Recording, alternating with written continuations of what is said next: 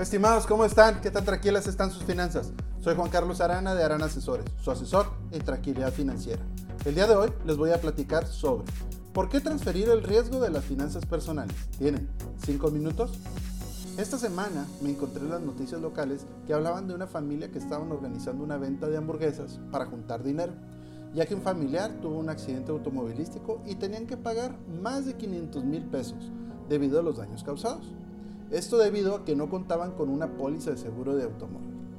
Y como ya hemos comentado anteriormente, una póliza de seguro automóvil para daños a terceros puede costar entre 3 mil o 4 mil pesos. También hemos platicado que en promedio el costo de los daños causados anda alrededor de los 20 mil pesos.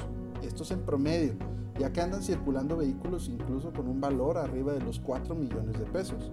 Y esto solo en daños materiales ya que tener que indemnizar a un tercero por gastos médicos o incluso fallecimiento también puede ser muy costoso, incluso superar las cantidades de 7 dígitos.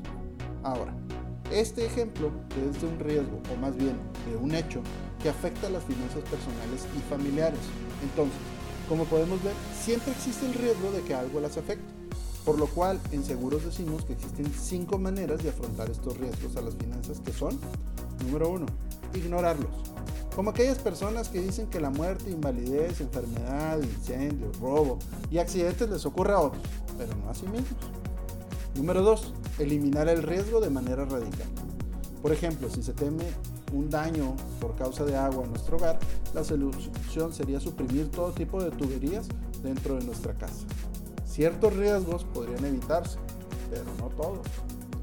Estimados, ¿tienen alguna duda sobre seguros o alguna sugerencia? Dejen en los comentarios y trataremos de responder en otro de los podcasts.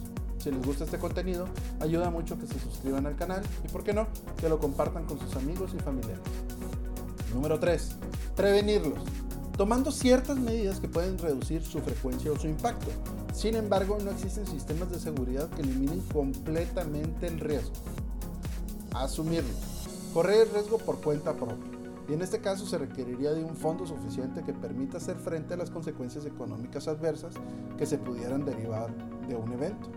O en el peor de los casos, diremos, ahí cuando suceda ya vemos cómo le hacemos. Número 5. Transferirlos. Contratando un seguro se trasladan las consecuencias dañinas de los riesgos a una institución aseguradora. Pero ¿qué es esto de transferir el riesgo de las finanzas personales? A mí me gusta poner el ejemplo de comprar comida preparada. Cuando nosotros compramos comida preparada, lo que estamos haciendo es transferir el riesgo de que se nos queme la comida o que algo en el proceso nos salga mal o que consuma recursos, ya sea de tiempo o dinero, por lo que entonces mejor decidimos contratar a un tercero que nos prepare dichos alimentos. Acordamos que a través de un pago a ese tercero nos entregue los alimentos acordados y así nosotros podemos dedicar tiempo a realizar algo. Por cierto, estimados, ¿les interesaría un diagnóstico sobre sus finanzas personales y qué tan seguras están? Los invito a entrar a nuestra página web www.aranasesores.com donde les voy a regalar la primera asesoría personalizada. Solo hay que dejar unos datos y agendamos una videocita ya sea por Zoom o Google Meet. Entonces, cuando contratamos una póliza de seguro, lo que hacemos es contratar una ayuda económica en caso de que algo afecte nuestras finanzas. Entonces, la compañía de seguros nos ayudará en la parte que le corresponde según lo contratado y según las condiciones generales, que como también ya lo mencionamos, estas son las reglas del juego, por lo cual le estamos transfiriendo parcial o totalmente la parte económica del riesgo que estamos cubriendo con el seguro. Ahora, al contratar el seguro con ayuda de un agente de seguros, aparte de transferir el riesgo a la compañía de seguros, el agente de seguros sigue siendo el experto en seguros que nos ayuda a elegir las mejores coberturas y seguros que se adapten a nuestro presupuesto y necesidades. También, a la hora de la utilización del seguro, nos ayuda con la asesoría sobre los procesos del reclamo.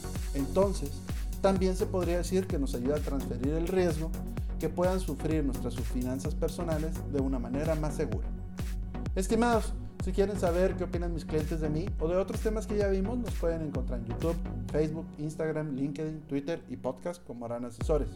Y como cada semana, les pido una disculpa, porque si antes les pasaba esto y no estaban protegidos, era por desconocimiento.